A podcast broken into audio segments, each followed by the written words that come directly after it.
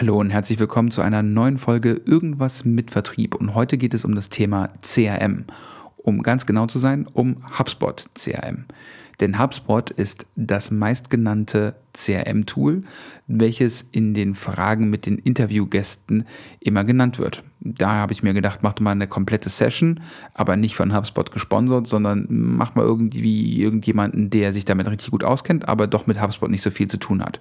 Und denjenigen habe ich in Leo Lerbers gefunden. Leo hat mal vorher bei HubSpot gearbeitet und der beantwortet quasi alle Fragen aus der Community rund um HubSpot.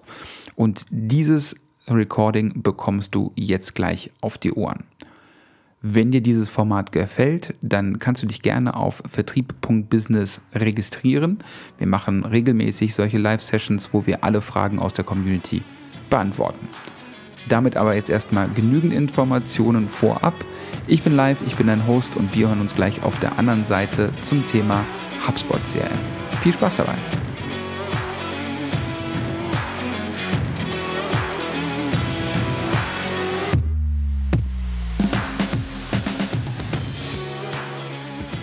Bitte einmal ganz kurz, ähm, wer du überhaupt bist und warum du heute da bist. Super, vielen Dank dir. Vielen Dank für die Einladung. Genau, ich bin Leo. Ich, ja, letztendlich, ich habe mal bei HubSpot gearbeitet, deswegen bin ich heute hier.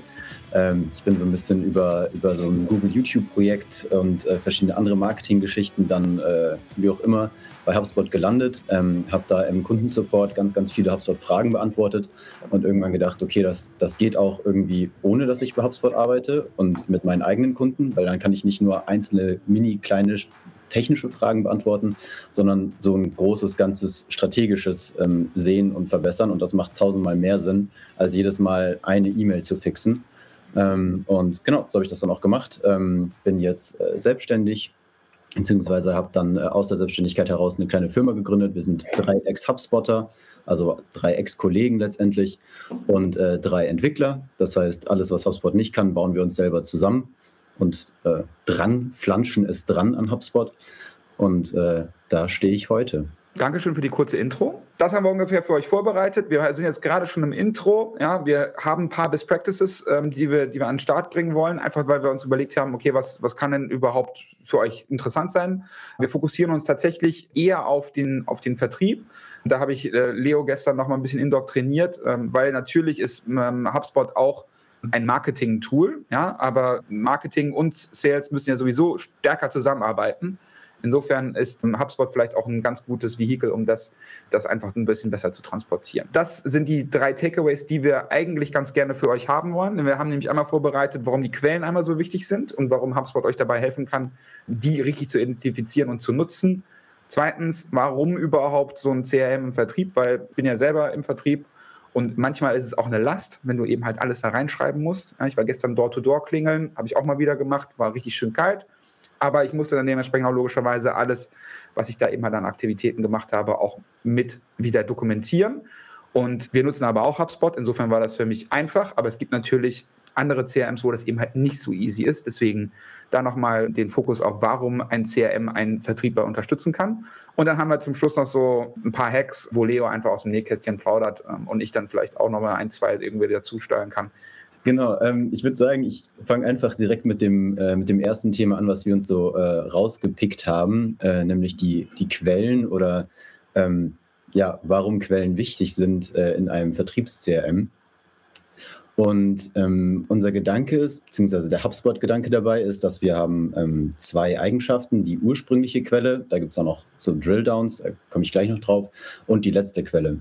Und wenn ich im Vertrieb weiß, was die ursprüngliche Quelle von meinem Kontakt ist in meinem CRM und was die letzte Quelle ist. Das heißt, die ursprüngliche Quelle könnte zum Beispiel sein, der hat in äh, LinkedIn auf eine, ähm, auf eine Ad reagiert und ein Formular ausgefüllt, bei dem es um, keine Ahnung, ein, ein White Paper ging und er hat als letzte Quelle ähm, zum Beispiel ähm, auf eine Google-Ad reagiert, äh, in der es um ein bestimmtes Thema ging und dann nochmal ein Formular ausgefüllt, um ein anderes White Paper oder Präsentation oder sowas runterzuladen. Und ähm, dadurch, dass ich diese zwei Informationspunkte habe, kann ich ähm, sehr genau ähm, oder kann ich relativ genau schon rausfinden, was will mein Kunde, worüber will der sprechen und kann von Anfang an das Gespräch darauf lenken und nicht unbedingt auf meinen Standard äh, Gesprächsleitfaden, ähm, den ich irgendwie versuche durchzuhauen. Wenn das, ne, wenn ich irgendwie ein Vertriebler bin und ich habe, äh, keine Ahnung, zehn Kontakte, die ich angehen soll, easy, dann mache ich das alles manuell und händisch und mache mir da schlaue Gedanken vorher. Ähm, wenn das nicht der Fall ist, sondern ich muss irgendwie, äh, habe eine, eine Tausenderliste oder sowas, die ich angehen will, dann mache ich das natürlich irgendwie ähm, automatisiert und äh, erstelle mir Listen damit. Das heißt, in HubSpot würde ich mir eine dynamische Liste erstellen, auf die zum Beispiel alle Leute kommen, die jemals über eine bestimmte Quelle in mein System reingekommen sind. Und genau, habe die dann da drin und kann sie angehen automatisiert. Und im zweiten Schritt kann ich nicht nur sagen, was ist meine letzte Quelle, weil ich, also ich brauche immer eine Quelle, weil sonst wäre der Kontakt nicht in meinem CRM, logischerweise. Das heißt, deswegen habe ich auch immer eine Quelle. Wenn ich zusätzlich zur Quelle auch noch weiß, auf welcher Seite war der vorher, kann ich zum Beispiel solche Listen erstellen wie, zeig mir alle Kontakte, die noch keine Kunden sind, aber zweimal auf meiner Pricing-Page waren. Macht irgendwie Sinn, die diese Woche anzurufen und nicht erst in einem halben Jahr. Und gleichermaßen aber auch, zeig mir alle Kontakte, die schon Kunden sind, die aber zweimal auf meiner Kündigungsseite waren. Mhm. Das heißt, die will ich ja irgendwie wieder zurückgewinnen. Und auch da äh, macht es Sinn, dass ich praktisch in einem CRM mir den Quellen meiner Kontakte bewusst bin, dem bewusst bin, was sie als letztes gemacht haben auf meinen Seiten oder mit meinen Social Media ähm, Accounts und so weiter. Genau, dann darauf basierend meinen, äh, meinen Vertrieb ausrichte und nicht äh, irgendwie auf anderen random, hier ist eine Tausenderliste, mach was damit. Ich würde da ganz gerne nochmal einhaken, wenn Leo sagt Listen, ne? also wir reden jetzt hier nicht von irgendwie äh, Excel-Liste, die du dann dementsprechend irgendwie selber abtelefonieren musst oder sowas. Ne? Ähm, aber in dem Projekt, wo wir gemeinsam zusammen gearbeitet haben, da haben wir das so gebaut, dass wir die ähm, dass wir, dass wir das quasi gescored haben nach Potenzialen, also wie, wie gut passt der zu wem. Ähm, wir sind ja auch nach Postleitzahlen dann dementsprechend auch noch strukturiert. Das heißt, jeder bekommt dann dementsprechend eine, eine Liste und diese Liste habe ich mir dann, in meinem naiven Leichtsinn, habe ich mir dann ähm, so gebaut, dass ich mir daraus Aufgaben generiert habe, sodass ich nicht quasi jeden Tag in die Liste rein muss, um mir zu gucken, wo bin ich denn, sondern ich habe quasi alle genommen und habe mir strukturiert Aufgaben dafür gegeben. Und da gibt es ein mega cooles Feature von HubSpot, wer es noch nicht nutzt. Das ist diese Warteliste. Warteliste ist jetzt erstmal total doof aus übersetzt von, äh, von HubSpot, ja. Aber ähm, diese Warteliste ist einfach total genial. Warum? Weil du, ähm, du, du packst quasi Aufgaben in eine To-Do-Liste und du gehst nur in die To-Do-Liste rein und machst das, also auf gut Deutsch, du rotzt einfach weg, was da drin ist, sei es irgendwie ein Call, ein Follow-up, eine E-Mail oder sonst was. Und das mega Entspannte dabei ist, ist, dass du in HubSpot diese To-Dos auch vor, also du kannst ihm sagen, was du machen möchtest. Äh, schreib eine LinkedIn-Nachricht. Ja, also dann drückst du, dann, dann bietet er dir an, dass du auf das Profil drauf drückst, wo du den Link zum LinkedIn ähm, dann dementsprechend hast. Also dass du direkt auf sein Profil landest. Du kannst es nicht direkt, also es geht auch, aber da reden wir nachher drüber. Aber dass du quasi aus diesen Listen, die priorisiert sind, dir clevere To-Do machst. Nächstes To-Do wäre Anruf. Ja? Also wenn du sagst, gib mir, also ich möchte gerne nochmal anrufen, dann hast du ein Anruf-Feature in HubSpot, wo du, wenn du sagst, ich habe morgen das To-Do Anruf und das To-Do poppt auf innerhalb dieser Warteliste, weil du da eben halt gerade bist, dann poppt das hoch und dann drückst du nur auf einen Knopf und dann klingelt das schon bei dem. Total geil. Ja, also nicht irgendwie, oh, jetzt muss ich Excel-Liste machen oder ich kriege das irgendwie ne, und was mache ich jetzt als nächstes? Nee, du rotzt es einfach weg. Du bist so schnell damit und gerade mit dem One-Click-Call, das ist bombastico geil. Letztes dann eine E-Mail. Also wenn du sagst, ich möchte dem gerne eine Follow-up-E-Mail schreiben, kannst du sagen, was für eine Vorlage du benutzen möchtest dann packt ihr dir direkt das Template in die E-Mail rein. Du musst nur noch anpassen, so wie letzten Dienstag besprochen oder ähm, hoffe, ihr Skiurlaub war in Ordnung oder wie geht es den Kindern, je nachdem, was du eben halt noch kurz an Personalisierung damit reinmachen musst. Und der Rest kann ja Standard sein.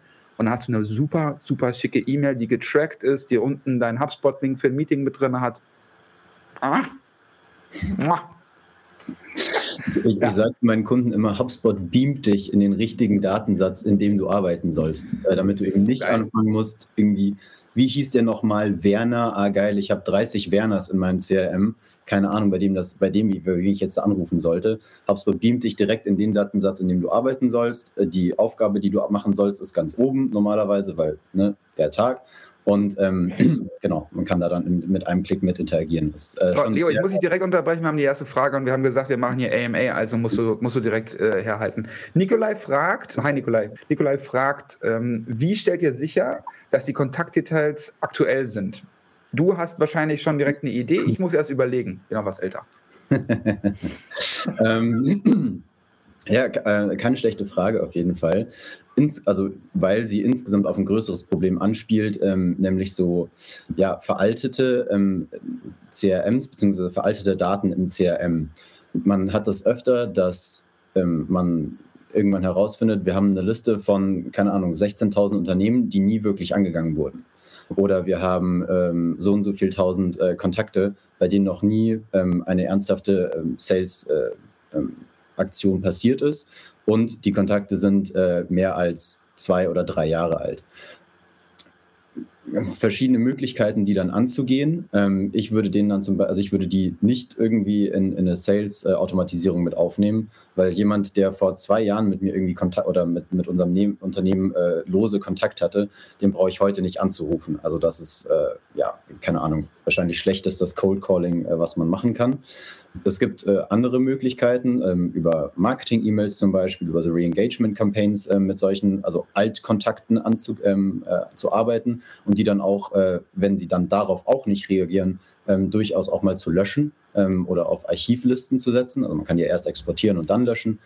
Ähm, und ansonsten, wenn die gerade Formulare ähm, einsenden und auf die Listen, die ich eben beschrieben habe, kommen sie ja erst oder nur, wenn sie gerade ein Formular eingesendet haben dann kann ich mir schon verhältnismäßig sicher sein, außer Sie schreiben irgendwie lustige falsche E-Mails rein, dass äh, die Information soweit korrekt ist. Also da kann man sich dann eigentlich drauf verlassen.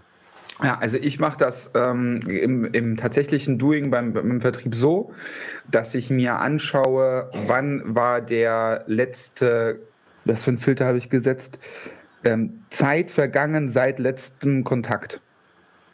Ja, so.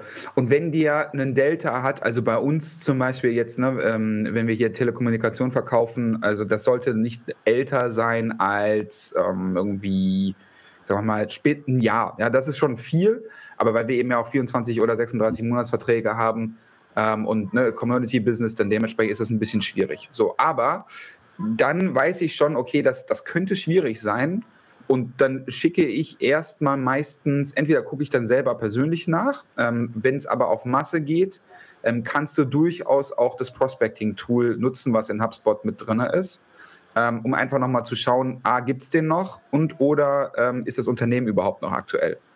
Leo, kannst du nochmal Prospecting-Tool ein bisschen besser darstellen? Mhm, sehr, sehr gerne. Und ich weiß, ich darf nicht äh, über Marketing reden, aber ich habe noch eine ganz, Doch, ganz. Du darfst, nur, du, du, kriegst im Chat dann eben halt was. aber äh, eine, eine ganz, ganz kleinen Zusatz dazu. Ähm, dadurch, dass ich ein CRM nutze, in dem auch Marketing passiert und in dem äh, in der Zwischenzeit, ich sage jetzt mal bei einem alten Kontakt, ähm, der jetzt irgendwie seit drei Jahren in meinem äh, CRM rumliegt, äh, der hat inzwischen irgendwie, äh, keine Ahnung, jedes Jahr vier, fünf Marketing-E-Mails bekommen. Wenn die durchgekommen sind, also nicht gebounced sind, dann weiß ich, dass die E-Mail-Adresse noch korrekt ist. Und damit sehr wahrscheinlich der Rest äh, des Datensatzes auch. Wenn die E-Mail in der Zeit gebounced ist, weiß ich, dass die E-Mail nicht mehr korrekt ist und dann brauche ich den auch erst gar nicht, also brauche ich ihn über die E-Mail definitiv nicht anzuschreiben. Das heißt, ähm, darüber, genau, Marketing und Vertrieb hängen sehr eng zusammen. Ähm, auch darüber, ähm, dass eben die anderen Teams auch mit meinem CRM arbeiten, ähm, ähm, schaffe ich es, dass die Datenqualität verhältnismäßig gut ist. Auch da natürlich habe ich immer noch äh, ein eine Dunkelziffer, ähm, aber hilft auf jeden Fall. Ähm, die, genau, zum, zum Prospecting-Tool, ähm, was Live gerade noch angesprochen hat, äh, das wäre so eins, äh, ein, ein, Thema für äh, später für die, für die Intent-Data oder für, ähm, für die, die Vertriebshacks. Ähm, aber wir haben in HubSpot auf jeden Fall noch die Möglichkeit, ähm, wenn wir an den Kontakt äh, nicht mehr drankommen, weil sich die, die E-Mail-Adresse geändert hat oder äh, die Telefonnummer und keine Ahnung was, haben wir immer noch den Unternehmensdatensatz in HubSpot. Also wir haben erstmal den Kontaktdatensatz, dann haben wir aber auch einen Unternehmensdatensatz. Das heißt, ich kann, wenn ich im Kontaktdatensatz nicht weiterkomme, aufs Unternehmen gehen, gucken, war jemand von dem Unternehmen auf meiner Webseite? ähm, habe ich vielleicht andere Kontakte in Unternehmen. Wenn ich äh, LinkedIn Sales Navigator mit HubSpot verknüpft habe, kann ich gucken, welche Kontakte kenne ich vielleicht noch bei dem Unternehmen über zwei, ähm, drei ähm, äh, Schnittstellen ne? ähm, oder zwei, drei Personen.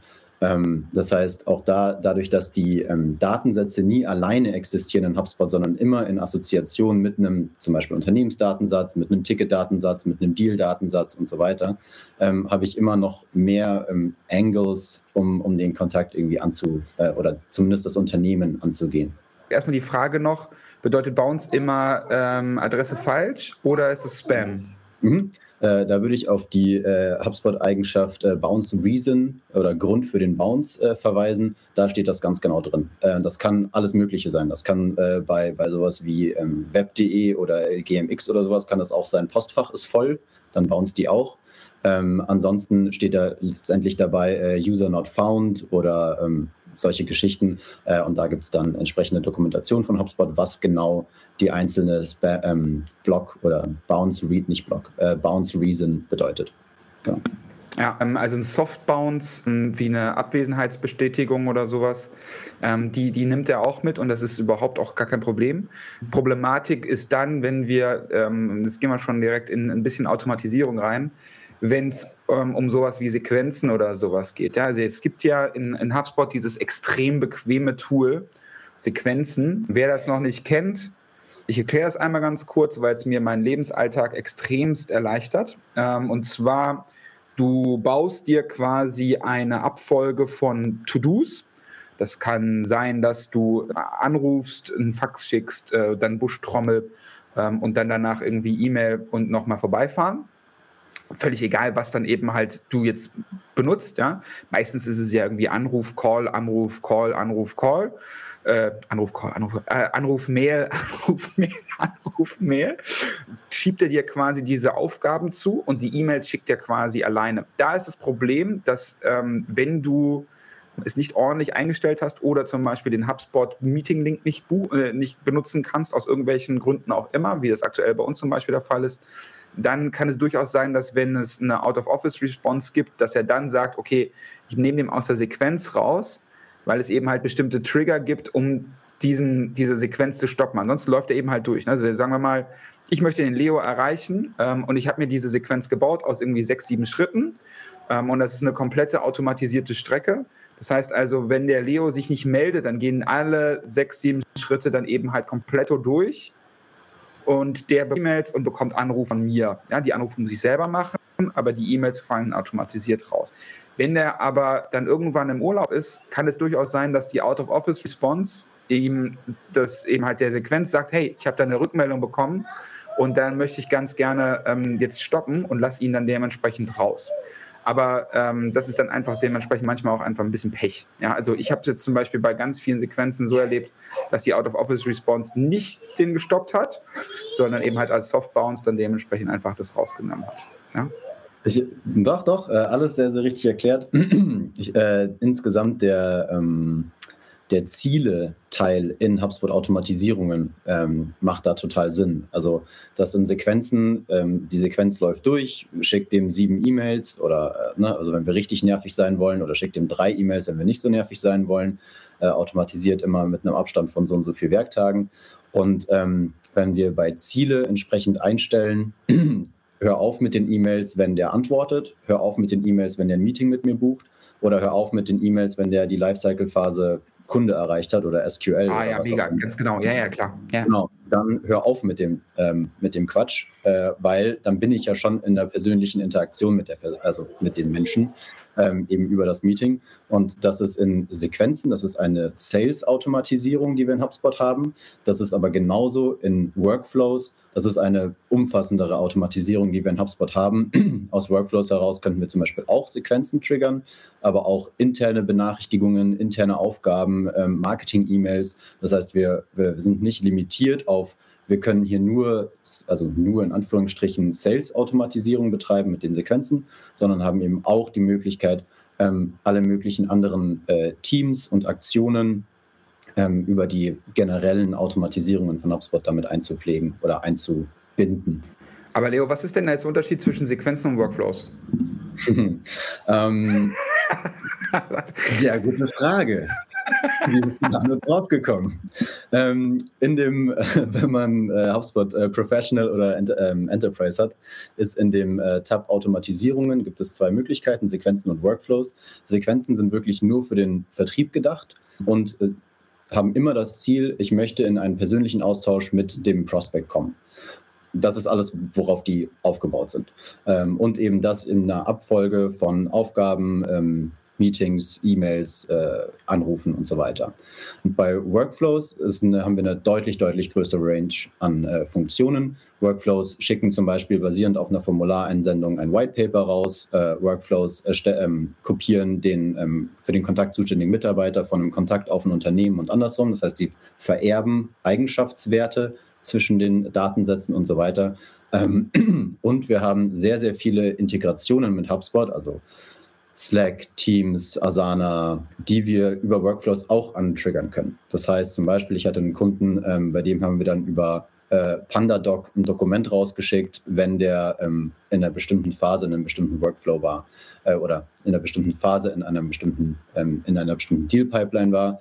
Dann musste der eben PandaDoc unterschreiben und dann ging es weiter mit der Deal-Phase. Also Workflows sind dann deutlich größerer ähm, Bereich in HubSpot, während Sales, äh, Sequenzen sehr ähm, fokussiert für den Sales, für die Kontaktaufnahme gedacht sind. Also wir haben das mal in einem Projekt haben wir es mal so gebaut, dass wir sogar auf, auf Formebene dann dementsprechend Deals erstellt haben. Die Deals wurden dann weiter qualifiziert auf Basis der demografischen Daten und der Formeinsendungen. Daraus wurde dann Workflow 2 getriggert, der dann To-Dos in die bestimmten Teams reingegeben hat. Im Endeffekt haben wir es nachher so hinbekommen, dass wir einen Prozess, der über fünf Ta Tage normalerweise per E-Mail Ping-Pong hin und her gegangen ist, in einen Prozess, in einen Workflow geba gebaut haben, der innerhalb von 30 Minuten fertig war. Äh, ich äh, beantworte kurz die Frage von Kai zu dem Thema. Massen-E-Mails äh, immer ein bisschen schwierig oder ein Thema, was auch mit, mit ähm, ja, Herausforderungen ähm, ähm, belastet ist, ähm, weil eben genau, ich muss natürlich versuchen, dass äh, meine E-Mails nicht in den Spam gehen. gibt verschiedene Gründe, warum die das tun und gibt verschiedene Möglichkeiten, das in HubSpot ähm, zu mitigieren, äh, diese Risiken. Das heißt, wenn ich, ähm, ich habe in Sequenzen und in Workflows die Möglichkeit, Kontakte ähm, rauszunehmen, wenn es schon einen anderen Kontakt bei der gleichen Firma gibt, der in der Sequenz drin ist. Das heißt, ähm, wenn ich wirklich immer nur eine Person, maximal eine Person gleichzeitig von einem Unternehmen in meiner Sequenz drin haben will, gibt es dafür eine eigene Checkbox, ähm, die das ähm, entsprechend macht. Das heißt, falls das der Grund ist, für die, für die Spam-Geschichte, dann ist das die Lösung. Es gibt aber auch andere Probleme. Zum Beispiel, dass wenn unten in der E-Mail steht, also diesen Abmeldelink, wenn ich also ich habe ja normalerweise Abmeldelinks in Marketing-E-Mails, ich kann aber auch Abmeldelinks in Sales-E-Mails packen. Ähm, das ist auch so ein Standard in Sequenzen. Wenn ich einen Abmeldelink in einer E-Mail habe, denken viele E-Mail-Provider, äh, also Outlook, äh, Gmail, Apple Mail, wie auch immer, denken die, das muss wohl eine Marketing-E-Mail sein, weil sie hat einen Abmeldelink. Alle anderen E-Mails haben ja keinen Abmeldelink. Und packen das direkt in den Spam wenn sie das nicht verstehen. Das heißt, auch das, alleine der Punkt, dass man einen Abmeldelink in seiner Sales-E-Mail drin hat, kann dazu führen, dass ähm, E-Mail-Provider oder die Sicherheitseinstellungen von verschiedenen Unternehmen äh, meine E-Mail direkt in den Spam-Ordner tun. Ähm, genau das kann eben dann dazu führen, dass äh, viele meiner E-Mails, die ich verschicke, gar nicht bei meinen Kunden oder Prospects ankommen. Wo waren wir eigentlich in der Agenda stehen geblieben? Wir hatten jetzt schon ähm, Workflows und wir hatten Sequenzen schon gesagt. Ne? ah, Super. Ich wollte ja noch äh, mit dir noch ganz kurz, äh, wir haben ja angefangen mit der Quelle und dann haben wir gesagt, dann, daraus machen wir ähm, Aufgaben, also ne, dass wir quasi mit den richtigen Leuten arbeiten. Dann hatten wir Sequenzen jetzt gerade eben, jetzt haben wir schon Workflows besprochen.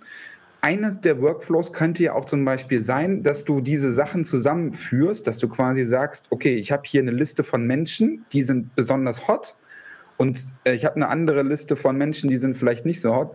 Und dann kommen wir auf dieses Thema Scoring, weil das ja auch immer so ein, so ein Topic ist, wo wir sagen, äh, also wo ich zumindest ganz viele Fragen für, äh, zu bekomme. Jetzt nicht unbedingt in Webinaren, aber in 1 zu 1 Gesprächen sagen die dann, ja, okay, dann müssten wir das ja irgendwie scoren. Also du kannst ja manuelles Scoring machen in HubSpot Und es gibt ja auch noch dieses sensationelle KI, HubSpot Likelihood to Close. Wenn wir in HubSpot, also gerade in, in ähm, Portalen, in denen wir mit sehr, sehr vielen Kontakten arbeiten und mit sehr, sehr vielen Unternehmen, sind wir irgendwann an dem Punkt, an dem wir die weiter auseinanderklamüsern müssen als war schon mal auf meiner Website oder war nicht schon mal auf meiner Website. Weil einfach die, die, die Menge zu groß ist ähm, und das dann keinen Sinn macht. Also zu, äh, zu Shotgun-mäßig, zu, zu breit gestreut, was ich da versuche. Und ich muss versuchen, das irgendwie genauer zu zielen, äh, meine, meine Messages oder mein, mein Messaging. Und diese Scoring, ähm, Scoring-Möglichkeiten, das, was du als manuelles Scoring bezeichnet hast, also letztendlich selbst erstellte Scores, die zum Beispiel sagen, ich gebe jedem, der auf meiner Webseite war, fünf Punkte und jedem, der auf eine Marketing-E-Mail geklickt hat, zehn Punkte.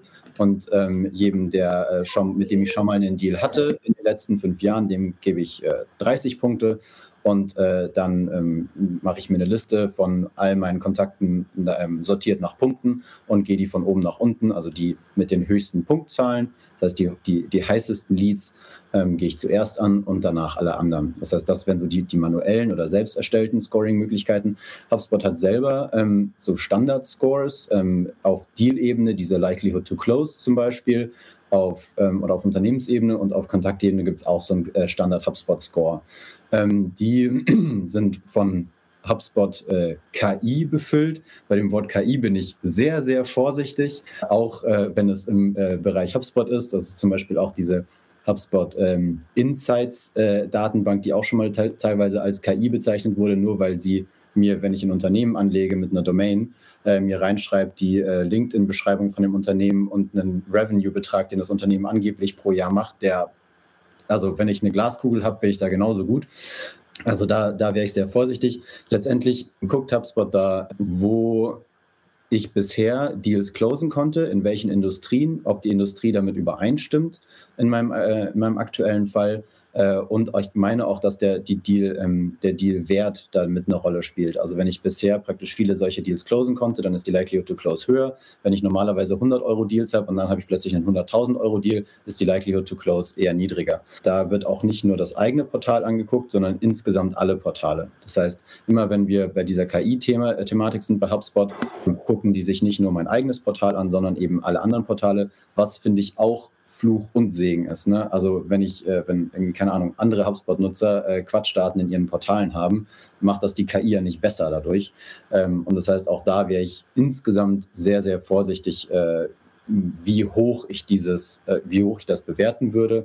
Klar, man kann das nutzen und so ein bisschen als, als, als Guiding Star, als Leitfaden. Ähm, aber wenn ich wirklich, wenn ich wirklich über Scoring rede und wirklich mit dem Scoring nutzen will, würde ich das immer selber bauen auf meinen eigenen ähm, ja, nach meinem eigenen Ermessen, äh, wie viel ein Score oder wie viel ein Punkt wert ist und wie viel nicht.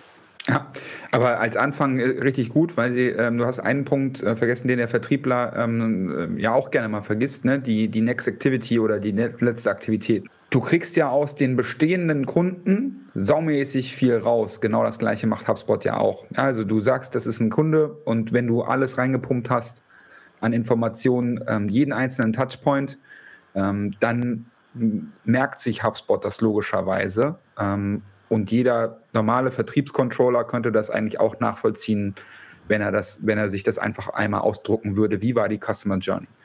Und anhand dieser Customer Journey, also ne, ich habe ihn angerufen oder ich habe ihn auf der Messe getroffen, wo wir wieder bei der Quelle sind und dann haben wir das und das und das und das gemacht und alle Steps sind getrackt in HubSpot und dann kam es zu dem Deal. Und dann hast du davon ja nicht nur einen, sondern wahrscheinlich irgendwie 10, 20, 30, 100 oder wie auch immer. Ich, wir, ne, ich vermute, Außenstehender, dass die dann einfach gucken, okay, wie nah bist du an diesem, sagen wir mal, Ideal Customer Journey? Ja, wie, wie nah dran? Also machst du genau das Gleiche, repetitiv, wie du vorher gemacht hast, um den anderen Kunden zu gewinnen und damit, wie wahrscheinlich ist es denn, dass du den dann auch gewinnst? Ne? Wir hatten ja bei uns im Projekt, hatten wir auch die Diskussion, ähm, wenn ich meinem Kunden, den ich seit 20 Jahren habe, eine persönliche Weihnachts-E-Mail schreibe, möchte ich die getrackt haben innerhalb des CRMs, ja oder nein? Ja? Wo Leo und ich uns im, im Call echt auf die Lippen gebissen haben und beide, also ich habe geschrien danach, ja, weil ich gesagt habe, natürlich kommt das da rein. Ja, weil wenn das nachher das Zünglein an der Waage ist, dass du ihm zu Weihnachten eine persönliche E-Mail schreibst, und dann sollten, und wir holen den Deal, dann sollten das verdammt auch mal alle machen. Ist das To-Do für nächstes Jahr? Alle schreiben diese Person lieber. Deswegen trackt einfach alles und guckt, dass ihr daneben halt alles in dieses CRM reinpumpt.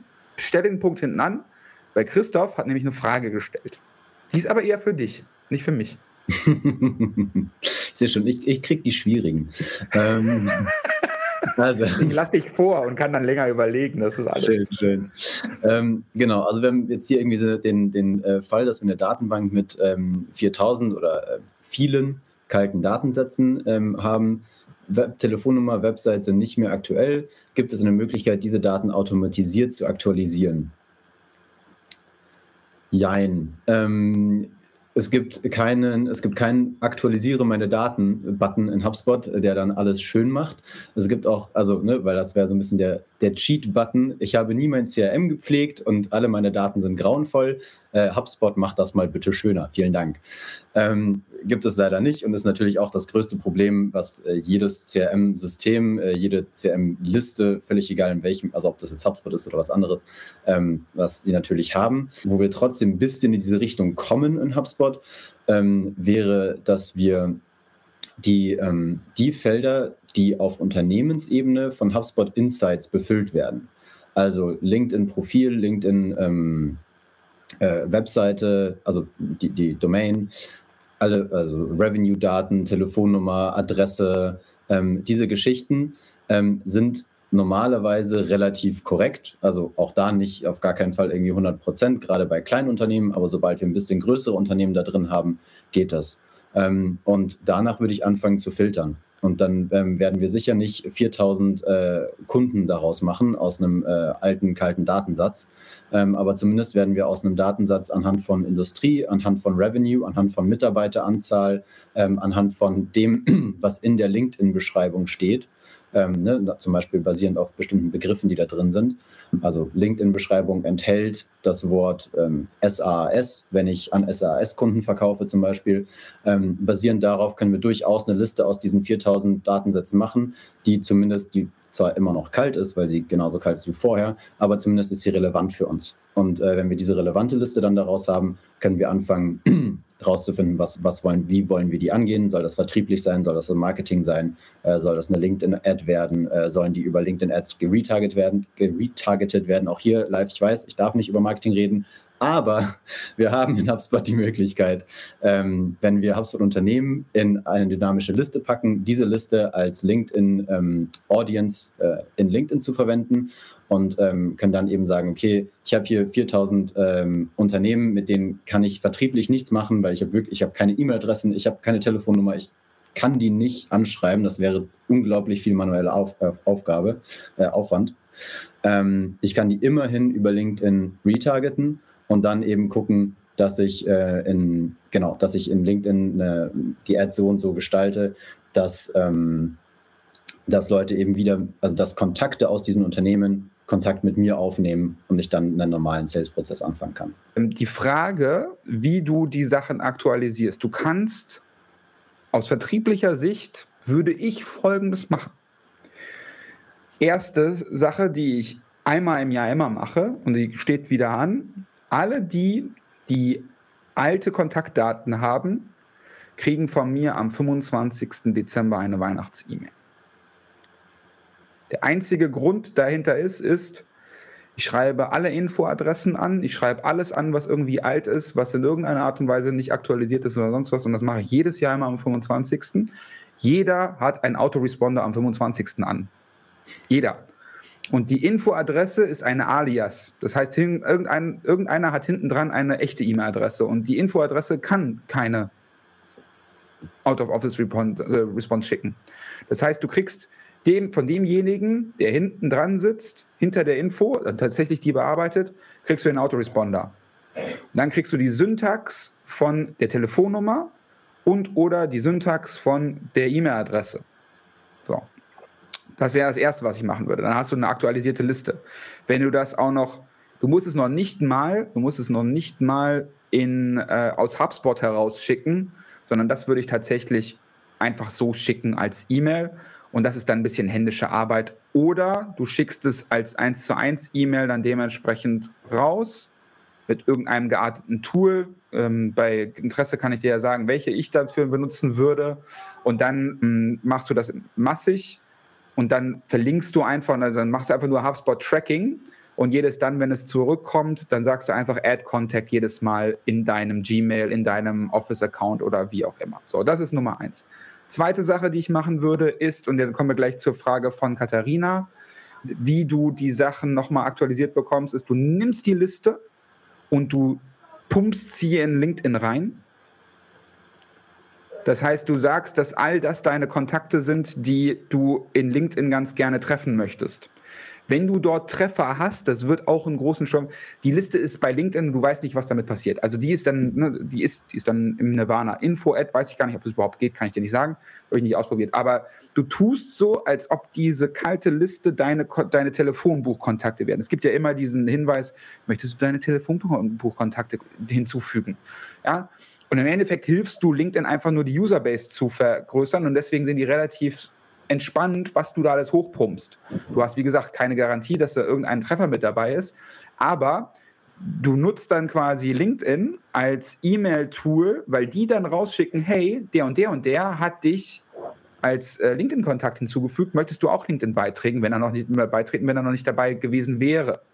So, das heißt also, du hast dann schnelle 1 zu 1 Connections. Mhm. Jetzt kommen wir nämlich dann, oh, herrlich, kommen wir nämlich dann zu der Frage von Katharina. Du kannst unter Einstellungen, Datenschutz, hm, kannst du deine eigenen Kontakte aus LinkedIn herausziehen. Das ist ein Standard-Feature von LinkedIn. Du kannst also quasi einfach unter mein Profil, Einstellungen, Datenschutz, kannst du dir dann raussuchen, was du genau sehen möchtest, nämlich entweder ähm, nur die Kontakte, nur den Chat oder alles. Und LinkedIn schickt dir dann eine CSV-Datei nach zehn Minuten an die hinterlegte E-Mail-Adresse. Und dann kannst du dann dementsprechend dort gucken, was du dann eben halt diese. Und dann nimmst du einfach diese Liste, diesen, diesen Export aus LinkedIn und importierst das wiederum in HubSpot und hast dann eine saubere Liste.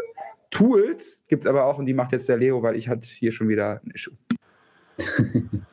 ähm, nee, genau, äh, alles, äh, alles, was live gesagt hat, äh, bin ich auf jeden Fall dabei. Ich glaube, die, ähm, wenn, wenn wir den Use Case oder wenn wir den Anwendungsfall haben, dass wir irgendwie den äh, Geschäftsführer, wie auch immer, äh, gut vernetzte Personen aus dem Unternehmen haben, deren LinkedIn-Kontakte wir in HubSpot weiter bespielen wollen, cool, dann ist äh, genau die Version, die Live gerade gesagt hat, die richtige.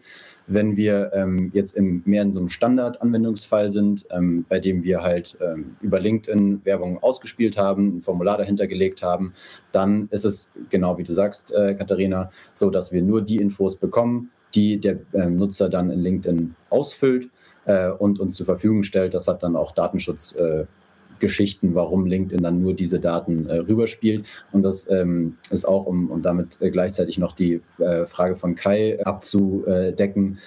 Also tracken kann ich in HubSpot nur das, also kann ich in HubSpot nur die Personen, die mir, also die die Cookies akzeptieren und die ein Formular mir ausfüllen. Und ähm, weil dann der Browser mit, der, mit den Kontaktinformationen und dem HubSpot-Kontakt äh, verknüpft ist über einen Cookie, und äh, damit kann ich das tracken. Die, der, keine Ahnung, Hack oder naja, wie auch immer, äh, drumrum oder die, die zweite Möglichkeit, wie das auch geht, wäre, ähm, und da dachte ich ehrlich gesagt, dass äh, du sogar noch äh, drauf eingehst live, dass ich äh, eben nicht eine Outlook-E-Mail als Weihnachts-E-Mail verschicke, sondern eine Marketing-E-Mail mit einem Link drin. Weil wenn ich eine Marketing-E-Mail mit Link an meine HubSpot-Kontakte verschicke und die klicken auf den Link, habe ich auch den ähm, HubSpot-Kontakt mit dem Browser verknüpft und kann sehen, auf welchen äh, Webseiten die danach noch waren. Das heißt, das wäre auch, äh, so, ja, so, keine Ahnung, auch eine Möglichkeit, wie ich die danach rausfinden kann, welche von meinen Kontakten waren, zum Beispiel halt wegen dieser Weihnachts-E-Mail-Aktion, waren auf meiner Seite und deswegen gibt es die Kontakte noch, die Website, äh, die E-Mail funktioniert und äh, sie sind irgendwie noch interessiert an mir oder zumindest einigermaßen. Ja, der einzige Grund, warum ich das andersrum mache, ist, weil ich, ähm, weil es schwierig ist, wenn du eine kalte Liste hast, die in den Abo-Status überhaupt zu bekommen, dass du diese Marketing-E-Mail rausbekommst. Ne? Das ist so viel Geklicke und du machst ja quasi auch deinen ganzen Flow kaputt. Das ist nicht, deswegen ich, mache ich das einfach als eins zu eins harte E-Mail. Ja? ja, ja, muss man auf jeden Fall, muss man gucken, ähm, was das für ein Datensatz ist, in welchem Portal man ist, in welchem Land man ist und so weiter. Ähm, da muss man auf jeden Fall, also muss man drauf achten. Ja. Ähm, Sabine, äh, nee, Katharina, ich habe auch noch ähm, ansonsten zwei Tools im Anschlag, die ich häufiger mal benutze. Die kann ich euch auch gerne noch mal in das packen, was ich morgen allen rumschicke, ähm, wo du quasi diesen Export mal ein bisschen automatisieren kannst. Ne? Aber rein, sagen wir mal, ohne Tool Investition, du kannst dir bei LinkedIn diese Sachen rausziehen und das dann in, halt in dein, in dein HubSpot reinpumpen. Genau. Ansonsten hätte ich noch ähm, Fragen von äh, jo äh, Carsten York ähm, dabei. Die hat er unter meine ähm, Ankündigung gepackt. Bei äh, Carsten ging es mehr darum, ähm, so was, was so die herausforderndsten Projekte waren bisher in HubSpot, äh, die ich äh, gemacht habe. Und äh, mit, dem, mit den Folgefragen sozusagen, wie weit man diese HubSpot-Software verbiegen kann, um noch andere Sachen damit zu machen, äh, als jetzt irgendwie Marketing, äh, Sales und Vertrieb. Ähm, und ich glaube, das, was ich ähm, auch äh, euch allen da gerne mitgeben würde, ist, ich hatte äh, zwei Fälle dazu, ein, ein Positivbeispiel und ein Negativbeispiel. Ähm, erstmal das Negativbeispiel.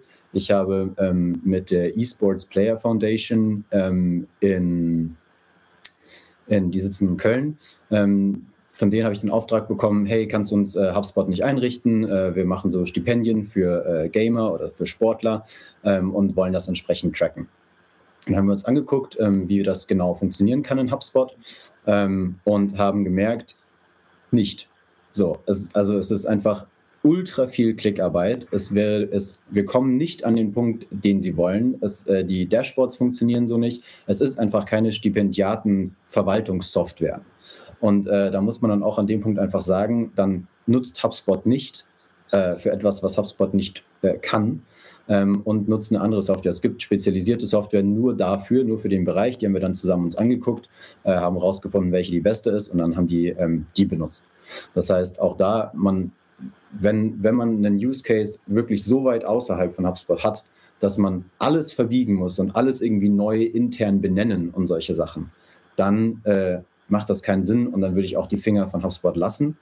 Der zweite Teil, der mein Positivbeispiel, äh, wäre, ähm, das ist, äh, die sitzen in Schottland und sind da die größten Fahrer für Amazon. Das heißt, die supplyen die Fahrer und die, äh, die äh, Trucks und fahren dann für die Amazon Warehouses äh, die, die Päckchen durch die Gegend. Und die haben HubSpot, also die, alles, was ihr aus den Vertriebspipelines kennt, so aufgebaut, dass praktisch am Anfang kommt jemand rein, ähm, der auf einer Facebook-Ad reagiert hat, die werde Fahrer für uns oder sowas. Geht dann bis äh, Fahrer macht den Drogen- und Alkoholtest, Fahrer war einmal bei uns, Fahrer hat sich vorgestellt, Fahrer hat zwei Tage lang mit einem anderen Fahrer mitgefahren, Fahrer ist on the road ready. Das heißt, die haben letztendlich HubSpot als HR-Tool eingesetzt, ähm, die, ähm, mit dem sie automatisiert hunderte Fahrer und hatten am Anfang haben wir gleich mit drei Depots gestartet. Und zum Schluss, als ich da noch drin war, das war jetzt vor einem Jahr, hatten wir glaube ich zehn. Das heißt, wir haben hunderte Fahrer innerhalb von zwei Jahren ongeboardet von, die klicken auf eine Facebook-Ad bis zu der richtige Fahrer sitzt im richtigen Van. Zwischendurch hatten wir nicht genug Vans, weil wir zu viele, also ne, weil es zu gut geklappt hat. Ähm, und es gab in ganz Schottland keine Vans mehr, die wir mieten konnten. Ähm, ist der richtige Fahrer, ist im richtigen Van, im richtigen Depot und ähm, äh, weiß, was er zu tun hat, kennt seine Route. Ähm, und das heißt also, man kann durchaus auch ähm, HubSpot Use Cases, äh, Use Cases in HubSpot abbilden, die nicht ausschließlich Sales, Marketing und Service sind. Dein Beispiel mega, weil ähm, ich das ganz häufig auch im, im Podcast erwähne. Äh, HR ist ja nichts anderes als Sales, wo du dich selber verkaufst und jeder, jedes Talent ist ein Lead. So, und dann hast du eine Opportunity und die musst du closen. Ja, und das ist im Endeffekt genau das Gleiche. Also, wenn du diesen Prozess irgendwo hast, dann kannst du das wunderbar machen. Es, wenn ihr jetzt ansonsten nichts mehr habt, würde ich Folgendes vorschlagen. Leo, ähm, du hast noch mal, hast jetzt noch mal die letzten ähm, 60 Sekunden Zeit, noch ein bisschen Werbung für dich zu machen. Ich bin sehr, sehr dankbar für die, ähm, für die Möglichkeit, hier heute ähm, sprechen zu dürfen äh, oder gedurft zu haben, ähm, weil ich äh, an sich äh, finde ich diese Selbstvermarktung auf LinkedIn ganz, ganz schrecklich. Ähm, und äh, wenn man das hier in so einem ja, Rahmen machen kann, indem man einfach äh, Fragen von Leuten beantwortet, sprich genau das Gleiche, was ich damals bei HubSpot für HubSpot gemacht habe und letzten Endes auch genau das Gleiche, was ich in meinem Day-to-Day -Day, ähm, jeden Tag mit meinen Kunden mache, äh, dann ist das natürlich ähm, ja umso toller. Das heißt, äh, ich bedanke mich sehr und äh, würde zurückgeben an dich live für dein Recap. Denkt dran, dass ihr uns da ähm, auch nochmal irgendwie mit auf dem Schirm habt, so Richtung Ende April, wo wir dieses äh, Event hier in Köln planen. Das wird, glaube ich, ganz spannend. Ähm, dabei arbeiten wir ganz doll dran. Und ähm, genau, Leo, vielen lieben Dank, dass du ähm, dir heute da die Zeit genommen hast und all die Fragen beantwortet hast. Danke euch in den Chat dass ihr da, ähm, dass ihr uns auch ein bisschen Feedback gegeben habt. Das macht viel mehr Laune, als dass wir einfach hier jetzt Folien durchreiten. Äh, manchmal müssen Folien sein, aber alles gut. Wir hören uns dann, also ich spreche, ich schreibe euch morgen alle Links, die äh, relevant sind, ähm, in die E-Mails rein.